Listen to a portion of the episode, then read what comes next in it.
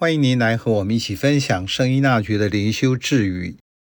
十一月二日，若无节制及适度，善良就变成邪恶，德性就变成劣行。您是否注意自己身体、心理及灵性的需求？对饮食是否有感？取用是因为饥饿或嘴馋？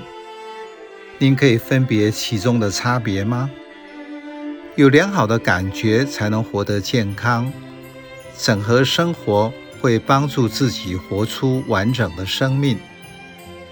依纳爵灵修强调中庸，适可而止。这句智语说：缺乏节制及适度，善就变质为恶，而德性变成劣迹。在灵修操练中，圣依纳爵自己吃过苦头。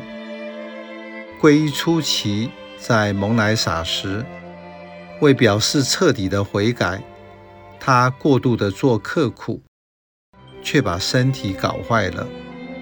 因此，他觉察节制与适度的重要。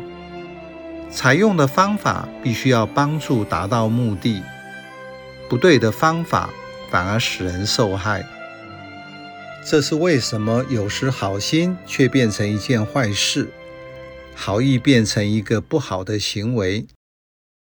一位妈妈什么事都替小孩做，就成为溺爱，造成小孩心智长不大。但是妈妈管教严厉，也可能造成小孩无法自主。这句词语的重点是节制和适度。也是依纳爵灵修强调的张力，不要过犹不及。神操原则与基础结论所指出的帮助或妨碍，就成为是否变质的准则。传统下的父亲是家庭经济的支柱，所以在外面赚钱养家。当薪水有限，需要加班或兼职努力工作。为了有更多收入，就没有时间和家人在一起享受亲情和爱。多赚钱使家人过得好是善意，但是如果造成家人的关系紧张或冷漠，就变质为恶。因此，思考在物质生活什么都要追求时，努力赚钱就不是帮助家庭。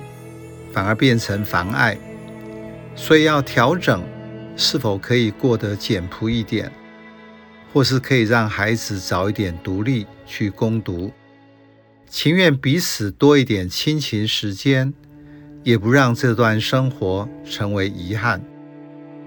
灵修帮助人在信仰生活学习找到平衡，觉察使人在张力中产生很多的创意。